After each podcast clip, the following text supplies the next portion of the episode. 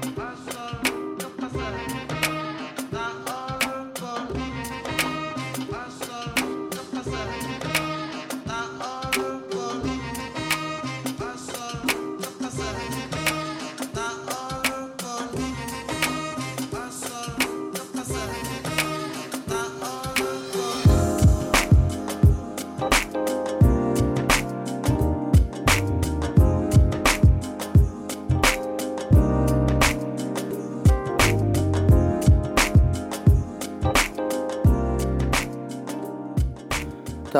迎收听新一期的饭店 special，我是李厚成。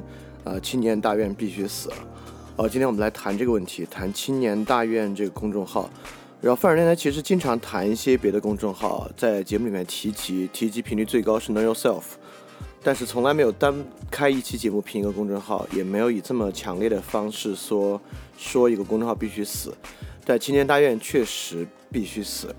呃，我这么说的原因倒不是因为之前有一期节目我好像显得很生气，那节目效果不错，我今天就再来试一试，来当个怒汉，看节目效果会不会好。就今天我完全没有那样的语气和口吻来谈，但今天我们就说明白这个问题：为什么青年大院这个号必须死？那首先最开始大家听到我给大家打消一个大家的想法啊，因为很多人就会想，这个中国糟糕的公众号、糟糕的自媒体，难道就这一个吗？啊，有有非常非常多啊，就为什么这个必须死呢？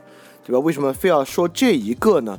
啊，原因就是因为啊，就是确实糟糕的内容在自媒体环境之中非常非常多啊，很可能就是自媒体每个人都能自由发言之后，呃，容易出头的，嗯，受人影响、传播广泛的言论，就会有这样的风险和问题。但是青年大院的问题是说，呃，假设。抖音上有一个大哥，这个大哥每天骂美国，没关系，那就是一种表演而已。或者那大哥心里真这么想，真的非常恨美国，骂他的没事儿。但青年大院呢，是把每一个好事儿说成坏事儿，就是青年大院不是那种你一打开就是一个小粉红号，里面全部在说外国坏，中国好，没有。虽然有很多这样的文章。但里面有很多文章讲女性主义，讲女权，讲我们应该关怀老年人的，讲我们应该关怀这个在地农民工的，讲等等等等的。就是这个号啊，就是如果你只看标题的话，你觉得这个号简直是活菩萨，包括还要关心医生群体，减少医报，你你觉得这个号是活菩萨？这个号简直太有社会责任心了。这个号为社会上一切不平的事儿而摇旗呐喊。他自己也是这么宣扬自己的，正是因为这个原因，正是因为这个号如此广泛的就社会上的一切问题、一切不公平的事儿来发表他们的言论，恰恰呢，他就可能成为一个最糟糕的，在里面夹带他们那些邪恶想法和怪想法的一个号。正是因为这个原因，他必须死。他必须死的原因，就是因为这个号以糟糕的姿态进入了太多的问题，而且蛊惑性太强了。我立马给大家举一个例子啊。这个例子呢，是他最近的一篇文章。最近的文章呢，叫做《美国暴乱给中国拉响了警报》。这个号最开始，你这这篇文章你最开始一读啊，这是一个反种族歧视文章，那挺好啊。就如果美国暴乱给中国拉响的警报是说我们这边也要减少种族歧视，那我觉得这文章挺好的，我没啥可说的。导致我一定要做期节目说青年大院这个号必须死的原因，呃，就是这篇文章啊。他们的他们的其他文章我平时也看看，就带着批判角度看，都很让人生气。但这篇文章呢，促使我做这期节目。那这个文章呢，你看最开始说反种族歧视啊，谴责美国黑人的遭受的各种歧视，呃，不管里面说的多偏激啊，没关系，你这么说没问题。第二部分呢，开始抨击美国，也是这个号的一贯态度，美国虚伪，美国糟糕，美国黑人暗无天日。没关系，你说到这一步，我觉得就是你有多恨美国，我们也不是美国人，也还好。第三个呢，预言美国必将因为种族衰落而种族冲突而衰落，美国这个国家一定会在这个种族冲突之下一蹶不振。对你去预言预言外国怎么样，其实我也不是特别在乎啊。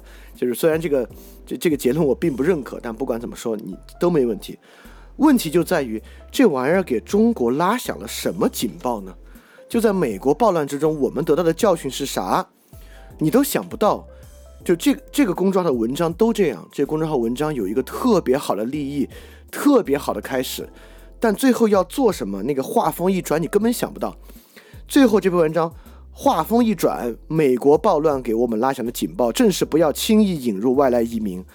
我们不应该自暴自弃，反其道而行，引进大量低素质劳动力，就像有色人种之于美国一样，他们对中国也不会有归属感，甚至会要求比中国人更高的权利和优待。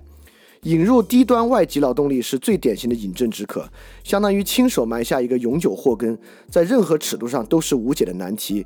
尼日利亚大使在中国领土上指着中国警警察鼻子咆哮的画面，我们每一个中国人都记忆犹新。所以恳请国家管理移民局，请别再急功近利，搞什么外国人永久居留管理条例了。所以说，这个号前面抨击那么多种族歧视，说到最后还是种族歧视。赤裸裸的种族歧视，这种种族歧视更坏，为什么呢？我给大家念一个高赞评论啊，这高赞评论说明了看这个文章的人他们心里的想法是这样的：我不是种族歧视，我就是不欢迎低数字的外来人口来中国。文章中提到的问题很现实，所以说这个文章里面呢就呈现出一个逻辑，这个逻辑大家看认不认可啊？就是如果我不骂外国人。不攻击外国人，我我只是实事求是的看问题，就是低端外国劳动力，他们就是素质差，他们就是心肠坏，他们就是有问题。我希望以制度的层面遏制他们，这个算不算歧视？你看这里面所有人和文章下面都在说，我们不是种族歧视，我们反种族歧视，但我们就是实事求是看问题。因此呢，这里面呢，什么叫种族歧视？是你从情感上恨他，你骂他，你打他，是种族歧视。什么不是种族歧视呢？我是实事求是的看问题，我不骂他，我不打他，我只是采取制度性的方式隔绝他。如果我们接受这个逻辑啊，这个逻辑可以用到一切地方。就是我恨公知吗？我不恨公知，我不骂他，不骂不打他，我就是希望有一个制度的性制度性的方式可以去扼杀他。所以说，只要我说，你看我是不是面对现实，我是不是没有采取网络暴力或现实暴力手段，而是采取制度性手段？如果这么做是不是歧视？如果这么做不是歧视的话，那清理低端人口是不是歧视？所以说。这篇文章，你看它前面反一大堆种族歧视，说到最后，有色人种之于美国一样，他们对中国也不会有归属感，甚至会要求比中国人更高的权利和优待。这句话是就事论事、实事求是，还是这句话其实就是歧视的根源吗？就所有种族歧视之根源，不就是第一，要么说他们素质差、人坏，要么说他们非我族类、其心必异，这不就是？种族歧视最深刻的根源吗？所以这篇文章既骂美国，又宣扬种族歧视。所以这个公众号经常这样，采取一个特别奇怪的视角。你读了半天，以为他是要反这个，但最后落到最后，怎么这提出的建议是这样一个建议呢？但是呢，这确实啊，同样一篇文章，满足三个不同目标。这篇文章。既让想反种族歧视的觉得，你看这文章多正义，反种族歧视，也让憎恨美国的说好，你看美国现在多糟糕，我们就是美国必将衰落，也让实际上心里想搞种族歧视的为种族歧视找到了辩护理由，我们不是歧视，我们是实事求是。这个公众号里面，不管是谈老年人问题，谈扶贫问题，谈女权问题，谈医生问题，都是这个东西。都是这么回事儿，所以这是这个公众号在我看来非常非常糟糕的原因，因此呢，它必须死。当然，这个公众号劣迹斑斑不是第一次了啊，呃，可能很多同学也知道，它的前身呢是这个叫做“今夜九零后”，然后有一篇臭名昭著的文章，叫做《那个十七岁的上海少年决定跳桥自杀》。这是他们完完全全自己编的一个故事啊，做了一篇文章。因此，这个原因呢，因为真实原因，这个今夜九零后呢被永久性封号，呃，永久性封号之后呢，摇身一变成为这个青年大院。之后有一篇臭名昭著的文章啊，没有澳洲这场大火，我都不知道中国三十三年前这么牛逼。但真是马屁拍到马腿上，就三十三年前那个大火啊，恰恰是官僚主义不作为导致的一个结果。所以他们之后呢，被微信阶梯性封禁，封了大概一个多月。就在那个前后，他们其实还有篇文章说，当中国为世界阻挡病毒时，美国媒体在骂我们东亚病夫。在这个文章里面呢，指责方可成的新闻实验室是为美国洗地的中国公司，给方可成呢也招致了非常非常大的麻烦。再加上大家可能也知道啊，就他们整个公司呢搞这种价值观对冲写作，他们这个号里面最大的是青年大院，同时也有什么姨母来了呀等等等等的号，这些号各持不同价值观，甚至还有自由主义价值观的，就是完全不一样，搞这个价值观对冲写作，就是收割各种各样的韭菜。所以说呢。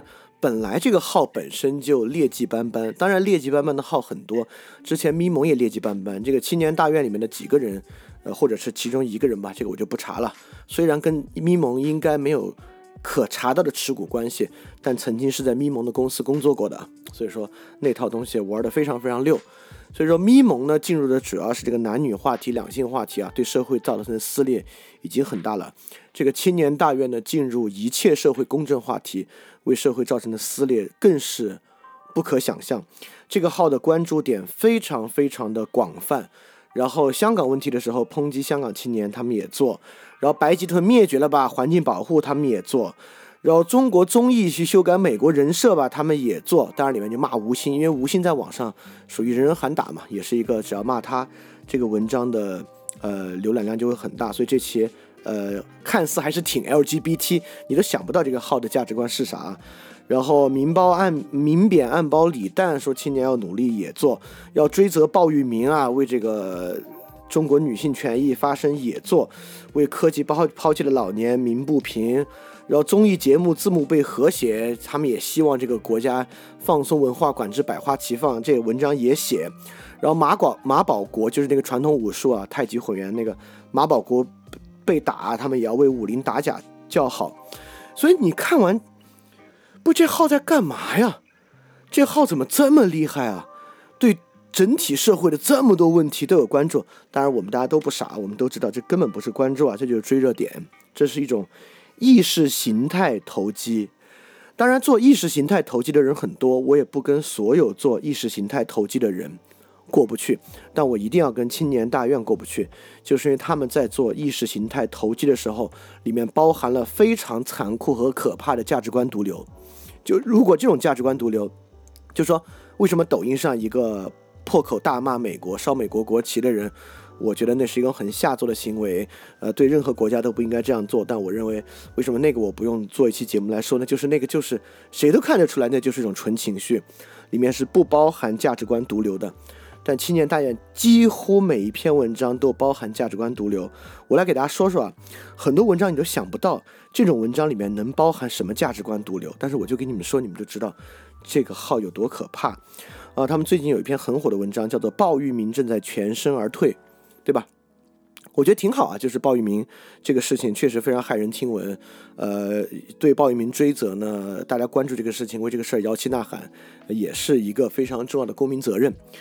他们这个文章，这里面能包含什么价值观毒瘤呢？我跟你们说啊，他们最后是这么说的：他们说，你每一次转发都是在替李星星找回公道，你每一次转发都是在帮助法律修复和成长，你每一次转发都是在下一个鲍玉明出现时掐灭他逍遥法外的所有可能。他们经常在文章。背后啊，绑架他们的读者一定要转发，一定要点赞看，就觉得这样好像就是为社会做贡献。就这三句话无所谓啊，只说到这儿的话，我觉得，嗨，你你想骗人转发方法多了，那也无所谓。重要的是是接下来几句，别和我说民意绑架司法，法律滞后是死的，人的良心是活的。如果法律无法代表民意，说明法律已经过时，不能保护大多数人的利益。也就是说，在鲍玉明正在全身而退的文章最后，他们的观点是：法律应该代表民意，民意应该绑架司法。我觉得这是一个非常可怕的想法，这个想法在中国尤其可怕。这是一个极其民粹主义的想法，也就是说，当我们人多，我们声音大的时候，我们愤慨的事情，司法就应该为了这事儿做。首先，这与法治精神完全背道而驰，这尤其与罗尔斯的。保护少数人权益的法治精神背道而驰，因为如果这样的话，一个社会的少数群体是绝对不可能受到保护的。也是因为这样的原因，中国就是有这个种族歧视的土壤。所以说，这是一个很会搬弄是非的号，也很能够抓住所谓主流情绪的号。如果他们只是在抓住主流情绪、煽动大家情绪，这种号多了。但是当他们要联系到这个问题来谈这种民意与法律的关系，我觉得这就过度了，这就远远的过了线。就如果一再宣扬这个东西，最后让民众真的觉得是哦，对啊。法律是滞后的，是死的。我们的良心是活的，法律必须代表我们的良心。如果法律不能代表我们良心，法律就过时了，就不能保护大多数人的利益。民意应该绑架司法，这是一个非常可怕的事情。这个可怕的事情呢，呃，普通人。其实可能感觉不太到，但如果比如青年大院听了这期节目来抨击我，就说啊，你看就是这种公知这种人啊，就是呃脑子里有一肚子坏水啊，就是对我们国家不好，恨美爱美国，恨我们国家，所以他当然担心他成为民意民意的对立面，因此呢，法他认为法治是保护他这种坏人的一个工具，很多人都会这么想，其实很多时候我们面临刑事犯罪的时候，我们其实也这么想。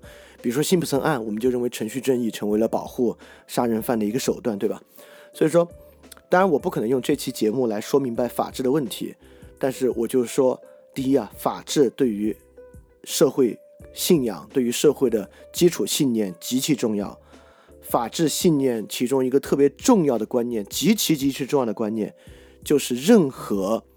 正义与否不会陷入民意代表之中，就任何正义与否的行为，尤其是要为人判罪的行为，尤其是要置人于死地的行为，不必陷入到民意之中，因为如果这样陷入的话，谁会在社会上掌握最大的权利呢？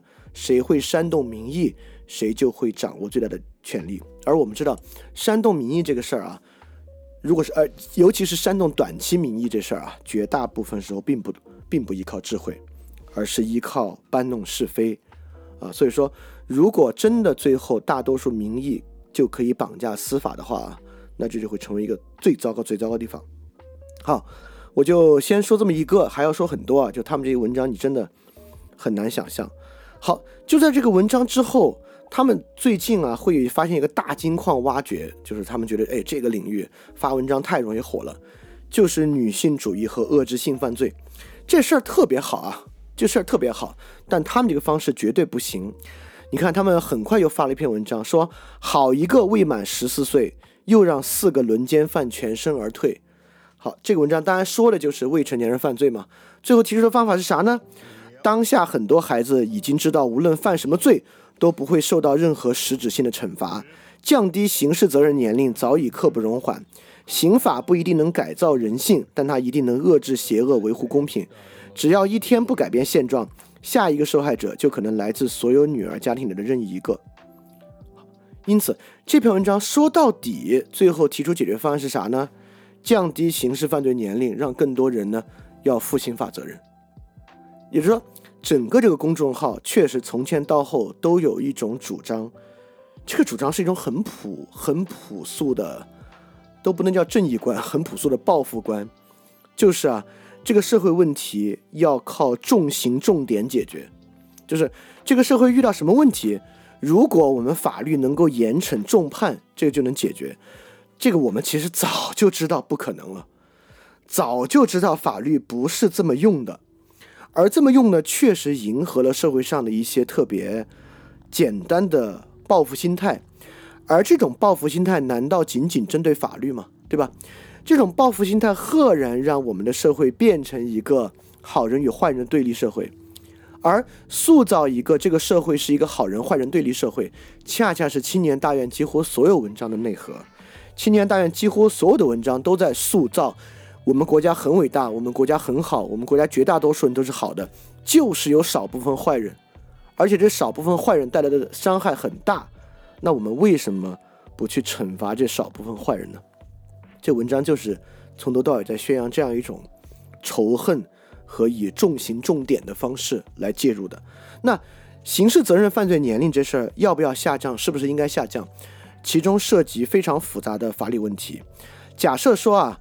呃，如果有人对犯罪形成概念就要负刑事责任的话，现在这个社会信息这么流通，然后孩子也早熟，那我估计啊，如果我们大家真的仇恨够重的话，我估计八九岁以上的人就要负刑事责任了。那如果法律就是为了惩罚的话呢？那一个五岁孩子要不小心，呃，五岁孩子可能没这个能力啊。一个八九岁孩子犯了错事，为什么不可以惩罚呢？对吧？我们现在这么都这么恨熊孩子，要熊孩子真正，比如说我们大家现在喜欢宠物，不喜欢熊孩子。如果熊孩子真的在家打死了宠物的话，有这个动物保护法的话，为什么不不给这熊孩子枪毙掉，或者以很严重的刑罚去惩罚他？所以说。法律是教育性的，是遏制性的，是惩罚性的，还是怎么样？这是一个非常复杂的问题。就刑事责任年龄降低，就如果我们真的是一个法治社会，要讨论法治问题的话啊，哎，我写这个提纲的时候没想到啊，我现在反过来说啊，就是如果说青年大院为什么必须死，就是说其他人在以各种隐性的方式反法治社会，而青年大院一直在以显性的方式在文章里面破坏法治社会和法治精神。对我认为，对中国现在来讲，如果很现实来讲，什么东西是极其必要的，就是法治。就法治是极其必要的，所以有人在从根儿上破坏法的信念和法治精神的话呢，这个号就必须死。好，我接着给大家说啊，这他是如何破坏法治，以及他是如何塑造这种仇恨对立的。他几乎每篇文章里面都会价值观翻车。好，你看他有又有篇文章说，芳芳的二零年，韩寒的二十年。这文章当然是骂芳芳了，就没什么可说。呃，但你要骂芳芳的文章非常多啊，对吧？如果光是骂芳芳呢，我觉得这绝对是我不认可的，但也不算价值观翻车。他怎么有价值观翻车呢？是里面的这么一段，他在描述韩寒的反省啊。他说，他引用韩寒的话说：“以前我觉得要让这个世界变得更好，也许靠杂文，也许靠争论。后来我发现并不是这样，要让这个世界变得更好。”更多的可能是靠商业、靠科学。好，韩寒的引用结束啊。言下之论呢，言下之意呢，就是舆论争论和舆论监督算个屁。他接他这个文章接下来确实这么说。他说，韩寒这么想啊，不过是因为他知道了舆论的局限性，他从来都不是解决问题的根本。美国和欧洲舆论监督如何？现在肺炎的情况发展又如何？当大灾大难来临，真正能够拯救世界的，从来都不是杂文或日记，而是商业和科学。阿里、腾讯、民企、国企才在改变世界。李兰娟、钟南山、张文宏才是时代良心。所以这篇文章呢，从科学决定论、商业决定论、韩寒和方方对比的角度，实际上最后是要给正常的舆论权利缴械。也就是说，你看舆论权利。尤其是言论自由，尤其是媒体监督，有一个 self defense，就是为什么舆论监督可以冒天下之大不韪，舆论监督可以揭社会的伤疤，舆论监督可以与整体人民，就是可能能与主流民意和主流情感冲突，就这种行为为什么是好的？一个很重要的合理性来源于这种行为可以让社会变得更好，事实如此。事实如此，就包括在我们这个国家，就之前不管是劳动教养制度改革，还是收容遣返制度改革，都很大程度上因为舆论监督，而且我们北方开始严重治理雾霾啊等等的，都是因为舆论监督的原因，这是事实。但这种文章就要给舆论监督缴械，认为舆论监督算个屁，让世界变得更好是阿里和腾讯，我他妈真是惊了。就阿里和腾讯是在让世界变得更好的时代良心，我真是。真是不知道该说什么好，所以这种文章，你说光骂芳芳无所谓，但你骂到最后要给舆论监督缴械，认为这个世界重要的就是科学和商业，舆论监督实际上没有作用，那我觉得如果一个公众号开始说到这一步呢，这个公众号呢就必须死，他的文章真的是太容易翻车。我随便给大家说一个。这另外一个文章，他说祝中国男孩早日摆脱爹味。哇，这个他他们他们公众号最近发了好多就是女性主义文章，抨击中国男性，认为中国男性呃爹味重，中国男性不尊重女性，这些都是实际情况啊，都是实际情况是可以说的。但这里面很很很很好，很有意思，就他抨击中国男性，抨击郭涛，抨击一众人，最后夸张文宏和何炅身上爹味淡，就以这两个人树立作为中国男性的典型代表。我真的挺奇怪的，然后里面有最好玩的这个地方是我是揶揄他一下，就他们引用时候也不长脑子，他们引用了周玄义的一句话讲爹味的。周玄义这句话这么说，他说遇事不说事儿，先琢磨我是什么身份，你是什么身份，我该怎么跟你说话，你该怎么跟我说话。内则祖宗智慧，外则亡我之心。上则一盘踏大棋，下则没安好心。这个文章引用周玄玉这句话来证明爹位，是说爹位呢，就是先不说事儿，先谈身份，用身份压你。我都觉得他们引用这话时候不心虚吗？这个文章是这这个整个公众号青年大院是一个这么维护主流、这么慕强的一个公众号。周旋玉这话说这个爹位的后半句，明显在。做权力的批判，明显在做这个官方控制手段的批判，就他们就直接就这么引用在自己的文章里，就不怕未来翻车吗？我觉得他们还挺逗的啊。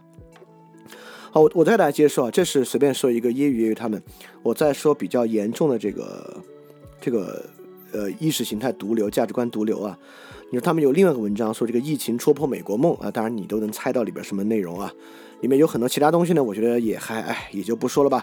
呃，包括一上来就说这个疫情戳破美国梦，是说美国不好吗？那不是，这文章里面其实在说啥呢？说公知们在讽刺中国的同时，不忘全方位吹捧美国。如果疫情爆发在美国，如何如何？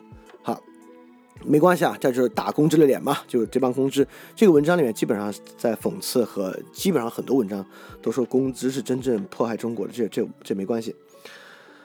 然后呢？在中间说，在更早的二月，当疫情在中国爆发时，我们迅速制定了八字方针：应收尽收，不漏一人。很多人发现，其实这八字方针之下还暗含另一句话：一视同仁，免费救治。但在自诩为文明平等的美国，这个指导方针却变成了轻症不测，重症不治。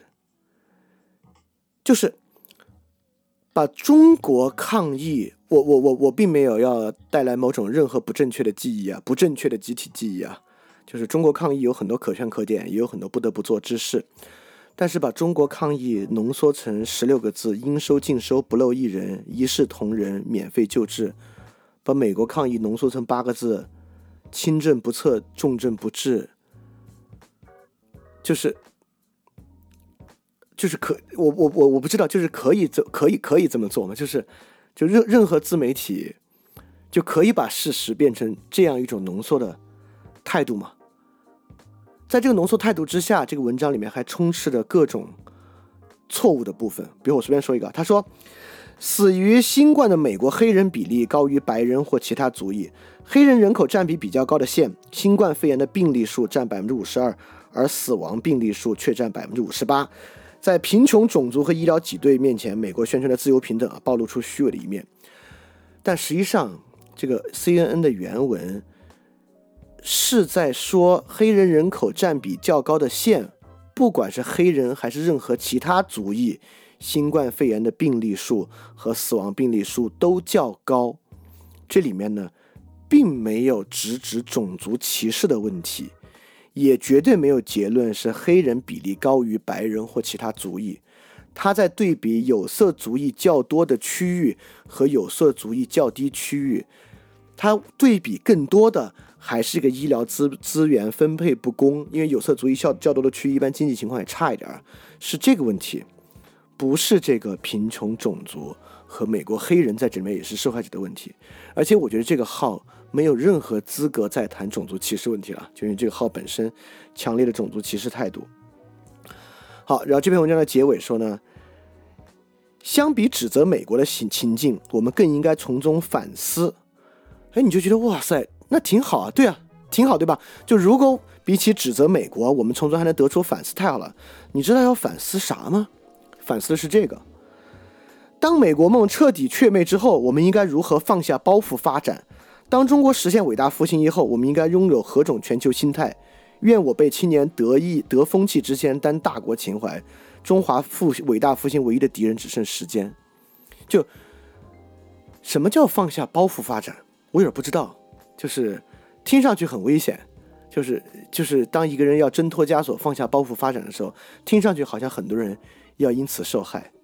就如果中国实现伟大复兴，拥有何种全球心态？是青年大院这样的全球心态，那最好不要，最好最好不要。好，说了这么多跟国际政治相关的，我再说一个跟社会相关的。就之前那个眼科医生陶勇被这个医闹所伤啊，大家当然都很痛苦。然后这个东西呢，这个这个这个不不能说这个东西啊，就青年大院这个号呢，也跟进这个事儿。这个事儿呢，煽情写法，当然这个一煽情吧，你写这个陶勇从医二十三年，怎么抵制住巨大诱惑，放下这个利益不谈啊，要坚持做一位好医生。然后他说啊，从医二十三年，陶勇在心态上经历三个阶段：第一阶段赚钱养家得利；第二阶段精进技艺得名。第三阶段，医学已经变成陶勇的信仰，他超越了名和利，给陶勇带来对人生的思考。他不仅想去治人的病，还想去治病的人。重要的是，他最后这么说啊：陶勇有一颗慈悲的心，但善良还需一点锋芒。他讨厌高僧割肉喂虎的故事。难道高僧割肉喂饱了老虎，老虎就变得善良吗？不会，结果只是高僧越来越少，老虎越来越多。如今。从医的人越来越少，伤医的人越来越多。很多同事经历陶勇被砍后，都留下巨大的心理创伤，很长一段时间无法正常的说话和生活。他们无一不对将来从医的信念产生极大的动摇。在医学生们看来，如果就医安全一直无法保障，医疗环境必然面临崩溃。劝人学医，天打雷劈，再将不是一个玩笑话。因此，这篇文章在说啥？这篇文章呢，当然就在说这个医闹者可恨。那医闹者当然可恨，但是这部这个文章最后催生出大家的方案是啥？这里面最高赞评论这么说的：进医院大院全面采用机场级别安检，雇佣退休武警做保镖，谁医闹就送他上失信人名单，以后看病排队往对末滚。对于破坏社会秩序的人，就得用社会主义铁拳去招呼。啊，这就是这个号一直以来的这种态度。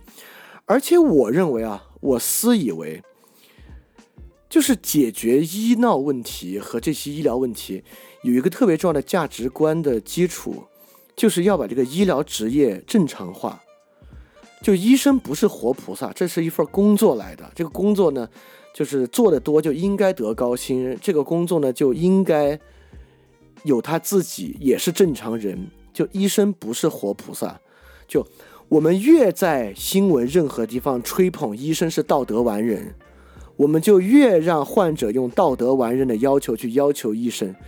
当医生展现出正常人的不耐烦、软弱，或者说对问题的、对病疾病的不确认之后，这个病人家属前后反差就越大，他自己产生的这个矛盾啊和他的报复心就越重。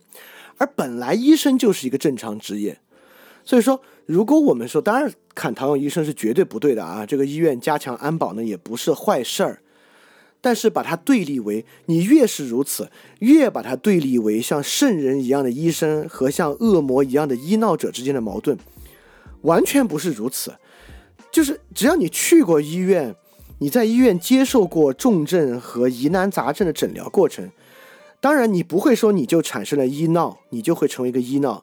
但是医闹背后的原因，你心里就明白，你知道不是因为这些人是恶魔才这么去做的，那个地方就是一个极其容易起矛盾的地方，而现在的这个医疗条件和医疗资源的原因，在那个地方起矛盾真的是很容易的，就是那些医闹者绝对不是因为他们心眼坏才这么做，而医生也不是圣人，医生也不必是圣人，所以说。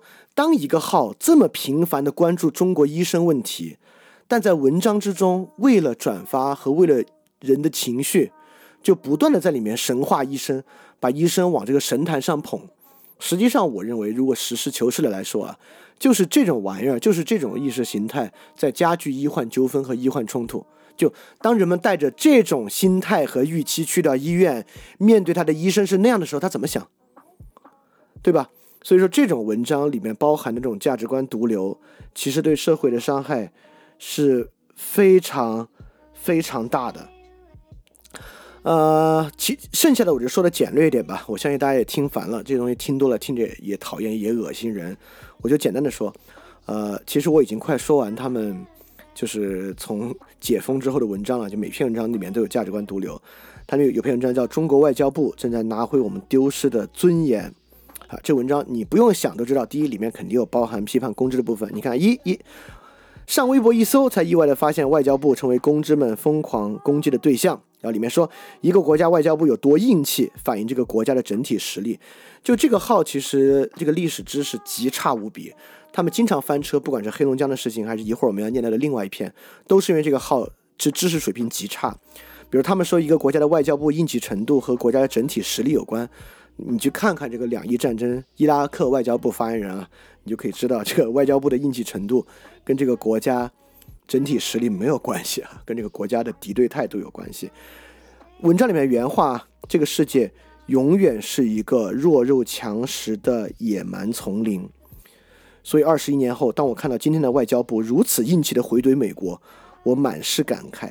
我们再也不用害怕列强的侵略轰炸了。言下之意就是我们，而且里面其实写到了，我们可能可以去欺负欺负别人了，因为这个世界就是一个弱肉强食的野蛮丛林嘛。我我们之前已经讲过多次，这个野蛮丛林的信念对这个社会有多大的影响和对社会有多大的腐蚀性啊，就不多说。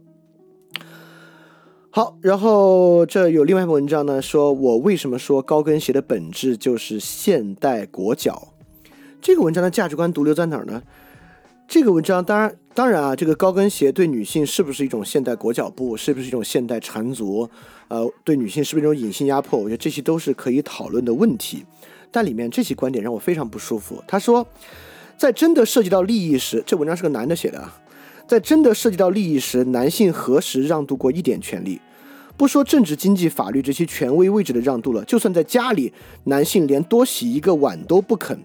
在一个男权社会，男性作为既得利益者是不存在任何动机设身处地为女性考虑的，他们永远不会被逼穿上高跟鞋，所以他们永远无法感同身受，也就没有解决这个问题的动机。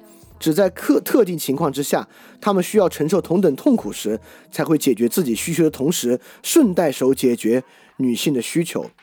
所以这篇文章其实从头到尾都在说一个问题。其实说这个问题，你知道他想干嘛？他最后就是想让读这篇文章的女性转发，因为他说，如果女性想获得解放，就要彻底丢掉依靠男性的幻想。我们团结并依靠时，永远只有女性群体自己。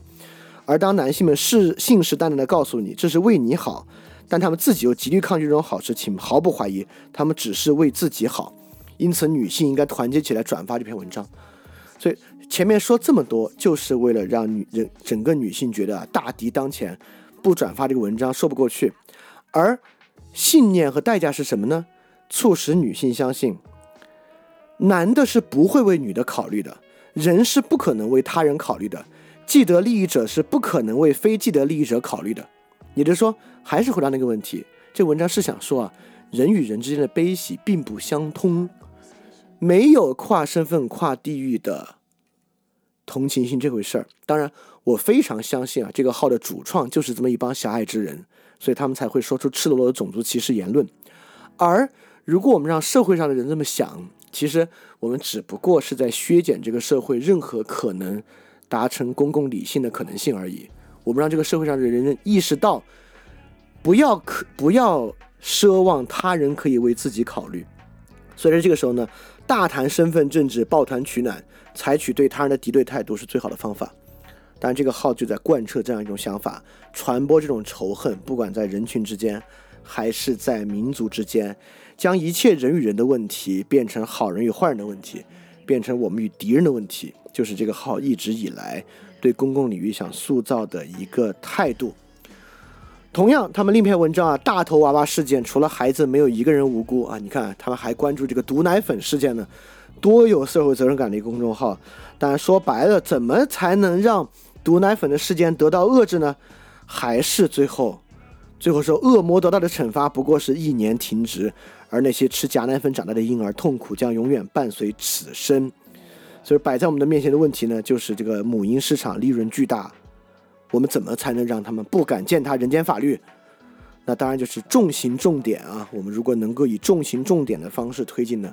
毒奶粉才能得到遏制，我完全不知道是不是重心重点，毒奶粉就可以遏制啊！真的这个问题，我觉得也可以问听节目的每一个人，因为在中国这个文化之中啊，大家都有一点点信赖这个重心重点的倾向，就是这个社会问题的根本解决啊！如果我们要不要那么理想主义，不要那么幼稚的话，就得靠重心重点下重手。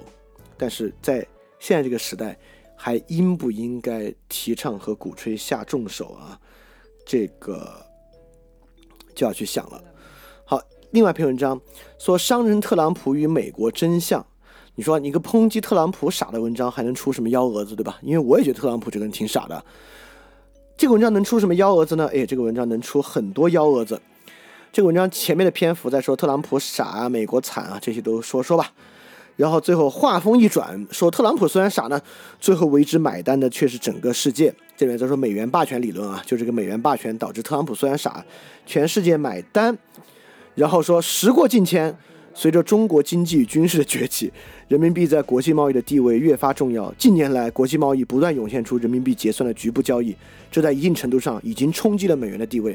我建议这个主创去读一读这个和人民币离岸人民币相关的文章啊。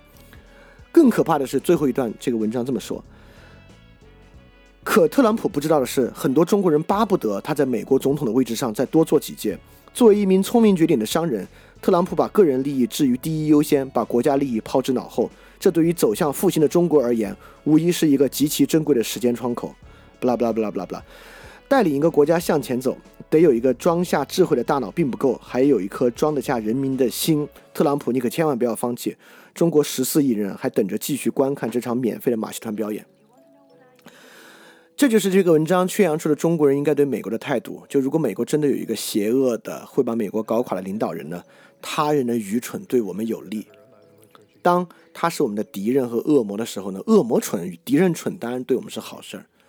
所以说，这个文章从来就在这个背景之下，他其实在渴望和希望别人坏。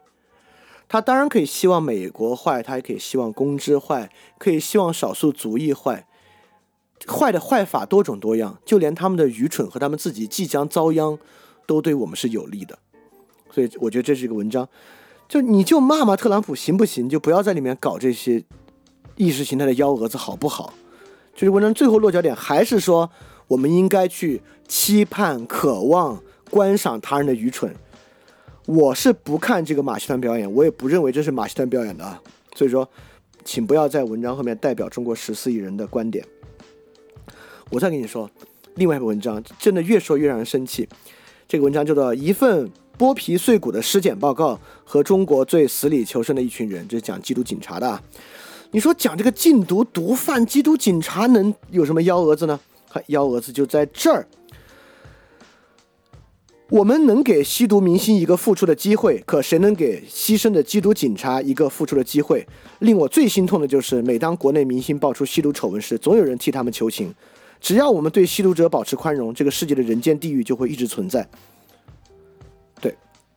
后面就不念了，所以这篇文章讲缉毒，说到最后就是要对有吸毒污点的艺人和人保持零容忍态度。就吸毒肯定不是个好事儿，我也不是一个药物使用者，但是我觉得任何成年人都应该知道这个问题的复杂，这里面有各式各样的，都不合法，都不好，至少在我们这儿现在都不合法。从法治社会角度来讲，如果没有立法合法，它是个不对的事儿，但是。我，如果你扪心自问，问我啊，在诸多恶行之中，吸毒这事儿恶，还是做一个公众号搬弄是非恶？那后者比前者能恶出一万倍。因此，那我我我我是不是说要把这个青年大这帮人抓来枪毙呢？我觉得甚至都还不必。所以说，不管是吸毒艺人，还是你吸毒的朋友，应不应该网开一面？我觉得当然应该网开一面。就对于这些人，是不是要零容忍、一一杀到底？当然不应该。就一个人作为一个艺人可以犯的错误有非常非常多，就 sometimes 使用药品在所有错误之中绝对不是绝对不是那么严重的一条，而也不用把这个毒贩与这个缉毒警之间搞得这么对立这么可怜。就中国的可怜群体，可怜的工作多了，如果他们的工作这么辛苦这么危险，那我认为。给他们加工资可能是最好的呼吁啊！就真的这么厉害的话，那就让他们待遇好一点啊！就像消防员的待遇和医生的待遇都应该好一点，就让他们待遇好起来啊！就不必在这里把他们待遇不好这事转嫁到我们要对社会采取一种高压的零容忍态度上来啊！这是里面糟糕的地方。另一篇文章呢，华为的生死赌上中国的国运啊！喜欢说这种话，然后里面还是那个话。啊，一旦对美帝抱有一丝幻想啊，像九一八时对侵略不加抵制、退让屈服，中国将注定被经济殖民、养美国鼻息、做低端产业，人民在痛苦中挣扎。对我就不知道，现在加拿大、新西兰这种国力这军力这么差的国家，还在美国边上，然后这些国家是不是被美国经济殖民、养美国低息、做低端产业，在痛苦挣扎了？就是，呃，八十年代末期，东欧那么些。离开社会主义进入资本主义体系的国家，是不是都被西欧国家经济殖民、养西欧鼻息、做低端产业，在痛苦中挣扎了？我看捷克现在发挥的挺好，捷克和斯洛伐克这两个国家现在好像都挺不错。就为为什么呢？就为什么这些国家，这个世界上的其他国家这么凶恶，这么想去欺负别人、殖民别人？那这种东欧从苏联分出来小国，不应该成为全世界最可怕的国家吗？那这个国家为什么呢？你说是要靠捷克、斯拉夫、斯洛伐克去遏制俄罗斯吗？其实，如果大家对国际政治了解的话，完全不是。这俩国家其实一直挺中立的，这是为什么呢？对吧？所以说，这个世界是不是像这个公众号这么说的啊？啊，还有一些文章什么在中国爱国使我自卑，当然啊，这个这里面肯肯定是要骂公知的，等等等等等等。呃，但从这个中国爱国使我自卑这个里面，我我我我我要说个有意思的，也不是有意思，就这个号比较糟糕的。如果是一个外星人来了解地球啊，如果这个外星人来就就只是看这个青年大运的公众号，可能就以为这个世界上只有两个国家呢，就是整个地球就是覆盖到美国和中国两个国家。就这个号如此的注视着美国，关注着美国，这个这个号认为。当今全球世界都是中美之争，但实际上这个世界还有好多好多其他地方，其他国家在这个文章里面几乎是只字不提的。我觉得这是国人的一个问题啊。我们之前讲过，就是如果这个世界上还有一个更羡慕美国的国家是不存在的，就就是中国。中国的目标是啥呢？就是成为新的美国。就是我们对于我们国家最后要成为什么样的想象啊？就是以我们想象中的美国的，是一个霸权国家，经济霸权、文化霸权。就可以四处去认为那种侵略和那种霸道是很多人心目中真正渴望的，但世界上还有好多好多国家，还有好多好多不同的形态呢。就即使美国特朗普连任变成了一个非常糟糕的国家，民主不在，这也绝不代表新自由主义和宪政民主这个事儿是一个走不通的路子，是一个不该追求的东西。因为世界上有非常多的国家，世界上不只有中国和美国这两个国家。所以，任何公众号如果里面不是中国就是美国，这一定一本来就是一个非常非常狭隘的视角。好，另外文另外一篇文章说这个绿色中医蒙住谁的眼睛，你都不敢相信。他的最后一段话说：“我期待有一天我们能够迎来更加包容开放的创作环境，能让创作者的作品以真面目示众，而不是这个不行那个也不行，赌不如输，输不如赢。我希望百花齐放的年代能够重新回来。”你都很难想象一个信奉强力国家行政意志、严管重罚、重刑重点、对各种群体零容忍的公众号，在里面呼吁放开文化管制。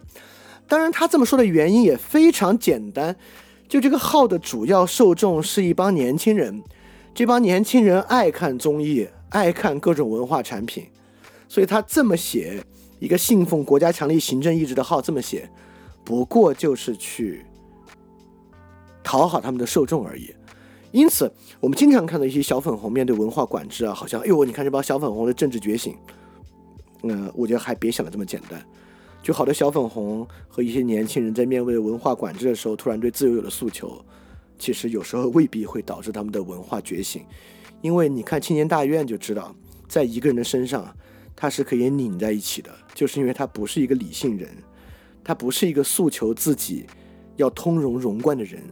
他就是诉求各种相反和矛盾的情绪在自己身上流窜，当然这就是一个浪漫主义的问题啊。好，接下来我我其实还分析了他们很多文章，如果没必要的话，很多我就不念了，我也不拿这个来烦大家。好，有一篇文章我一定要说啊，就是他们先发了一篇文章，说这个疫情之中啊，经济受打击，人民很惨，叫凌晨三点，他累得在马路上睡着，疫情下的成年人到底有多难？隔了一天，他们就神奇的发了一另一篇文章，叫《七点七亿中国人脱贫背后标志一个民族的良心》。这个号水平巨差，一到夸真事儿就要拍到马腿上。所以，如果你现在去看这个公众号文章呢，它已经因为争议被作者删除了。为什么删除呢？这个文章里面用了大量的篇幅在讲解我们为了脱贫怎么修一个彝族的村庄。然后他在里面说啊，从经济学角度，这显然没有任何性价比，甚至有点蠢。很多网友对这种方式提出了质疑：为什么不能把村民直接赶下山，直接搬至安迁，不是更省钱吗？你看。就写公众号的人对于国家扶贫政策和实际执行真的不知道，就这几句话捅了马蜂窝了，是因为可不就是这样吗？所以这篇文章后来在评论里面有非常非常多的评论说，就是强制搬迁啊，你以为嘞？所以这个文章最后啊拍马屁拍到马腿上，不得已得把这个文章被他自己删掉。所以说。哎，我就不说了。就这个文章，其实就是这个号，呃，水平很低啊，搬弄是非的野心倒是非常大，呃，经常拍到马腿上。然后拍了马腿上之后呢，那我得说，为什么得额外的去小心他？就是因为我认为啊，他已经到了，我就不说了。文章其实我还准备了十有十篇左右的，不念了。这个文章已经进入了公共话题价值观收割的三点零阶段。就这帮人在一点零阶段，在今夜后九零后的阶段，他们只敢聚焦微观话题，不敢谈大时政的问题。就那个时候呢，他们因为就觉得这个尺度是这样的嘛，所以谈好了小问题，所以最后栽了。这是一点零时代。二点零时代呢，就一一味乱夸中国，那会儿就强烈的中外对抗，就这么一个号。然后澳洲大火那个文章呢，让他们被封号，这是二点零时代。三点零时代啊，这帮人学聪明了，这帮人意识到了，就是要谈大话题，而且要关心社会本身的这个公正问题，才可以，呃，追这个热点，就谈这个国运啊、丛林世界啊，国内谈这个强奸问题啊、男女问题啊、医患冲突啊，夸缉毒警、夸医生啊。也就是说，这个号到现在越来越知道啊，就是除了七点七亿扶贫的文章，因为今年是那个。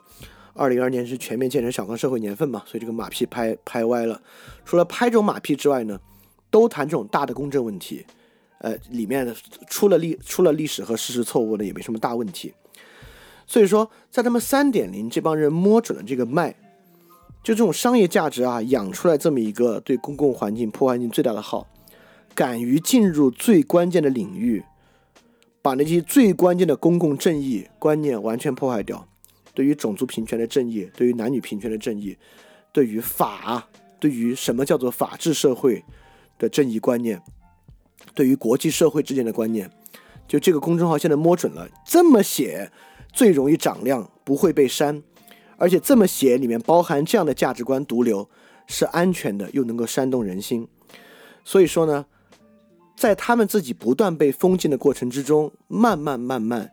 也促使他们推进到了一个这种用公共话题进行价值观收割的三点零阶段，而在一点零和二点零阶段，尤其是二点零阶段那种尖锐的国内外对抗，就一味的乱夸中国，然后说外国差中国好。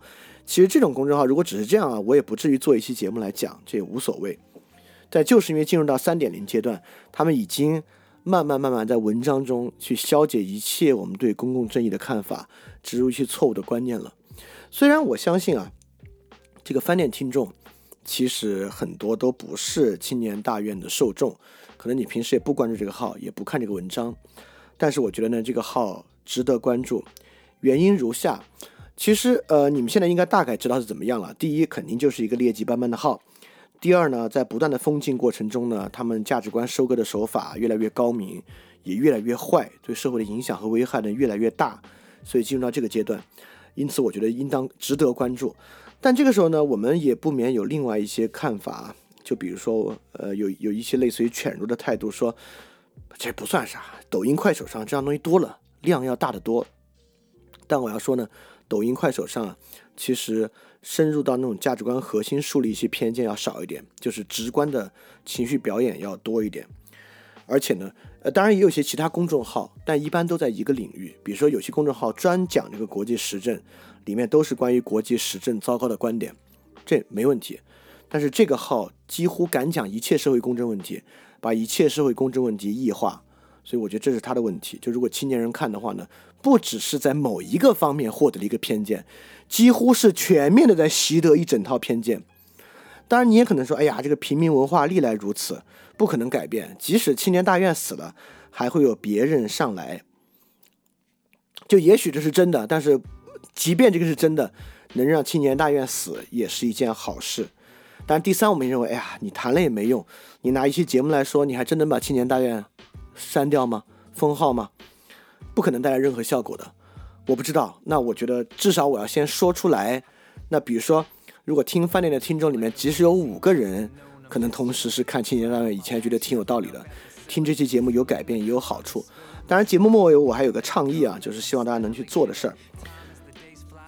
那犬儒的态度呢，可能就会说这东西很多，或者历来如此，或谈也无用，这是一种啊。但我都做了一些反驳，我觉得不能这么想。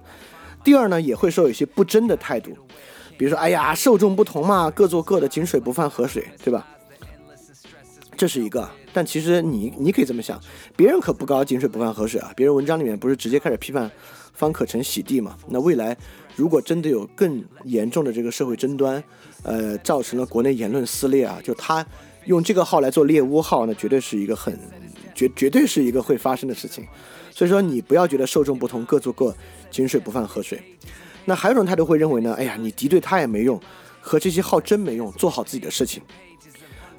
我我就认为啊，跟这种号争就是做好自己事情的一部分，因为。不管是平权问题、权力问题、公共政治信念问题等等等等，就这些号跟你是在一个领域里面。中国也就这么多年轻人，他做多点，你做少一点，他把这些人洗得坏一点，那你就得用好的教育手段把它扳回来。那对于他本身的消解，也是里面一个非常非常重要的部分。当然，我认为很多人其实是怕得罪这样的号的。第一，我们这些做自媒体的声量都没有这样的号大。搬弄是非的能力呢，也绝对没有他们强，而且我们现在持有的价值观和他们的比啊，他们这个价值观绝对更受到主流和权力的认可支持，所以在这个条件之下呢，去抨击这样的号，看上去是个蛮危险的事情。但一方面，我认为其实还不至于；第二，我也认为其实我们应该，呃，更多的人参与到这样的批判之中来，可能会带来一点点改变。我觉得这个是我愿意去相信的。呃，比如说这个号确实啊，我们现在回想总结一下，呃，他提出这种制度性歧视不算歧视，事实歧视不算歧视的问题，呃，在国内呢，不管是对于少数族裔、低端人口等等等等，都会带来衍生性的伤害。啊，他突出这个 totalitarianism 的制度优势，他呼唤使用严刑重典，呼唤民粹主义绑架法律，突出世界就是中美两极对抗，世界秩序必然是丛林社会。消解一致一切公知言论的合理性，认为公知是最愚蠢且坏的人。但这里面公知啥意思呢？就是批判性的非主流声音，就是他要消解一切批判性的非主流声音的合理性。所以从种种这些角度啊，我才觉得值得做一期节目来说，青年大院这个号必须死。那我最后有个什么倡议呢？因为现在是播客大爆发的这个年代啊，就是播客现在非常非常多，而且有很多播客呢。不管是播客还是自媒体公众号也好，播客也好，是这个知识型的播客啊，因为我们这边不可能有实证性嘛，就知识型。就是我觉得，如果大家是知识型播客，不是娱乐性播客，我觉得在现在其实可以毫不客气的一起抨击一下这个青年大院。就是我们如果能够一起来抨击青年大院的话呢，就可能这个能让更多人看到是一个很好的事情，就是也能也能够让一些。呃，呃，也也就也能够让这个整个自媒体环境能够看到，像这种价值观毒瘤啊，就是我们大家还是有统一反应的能力的。就我们这些播客不是一盘散沙，各自讲自己的课，你讲古希腊，我讲古罗马，然后你关注这个，我关注那个，就是在这种事情上，尤其在公共言论的事情上，大家还是有一些做事儿能力的。虽然我知道很可能，有可能这这个出来之后呢，这个倡议没有任何人接。那也没关系，我们就接着往上说嘛。反正我这个耐心极好，韧性极高。第二呢，我也希望其他听众，假设你没有自媒体什么的，就你可以在朋友圈发发发一条，就是呃，你去看看他的文章，你找里面你最讨厌的一篇，你觉得对社会危害最大的一篇，你发一个，比如说你前面给一个井号，一个 hashtag，青年当然必须死。你你假设啊，我我就倡议你用这样的句式，你说这篇文章虽然是什么什么什么，实则要说什么什么什么。这个公众号总是这样挑动情绪，在社会公益问题里面埋藏危害极大的价值观毒瘤，这是咪蒙系公众号的一贯做法。呼吁大家可以不要阅读、不转发、不点再看。对，就做这样一个倡议，能让你朋友圈的人看到，就是通过你这样简单的提示，看能不能让让医生觉得哦，确实如此。对，所以说这个倡议的文本呢，我会发到这个节目的简介里边，如果你感兴趣，你可以去看一看。对。这是我两个倡议，呃，而且我我打算长期在这个号死之前，把这个青年大院必须死放在我翻转节目的开头，所以以后很可能很多翻转节目的开头就会听我说：“大家好，我是李厚成，欢迎收听翻转电台，青年大院必须死。”对，是这样的一句话。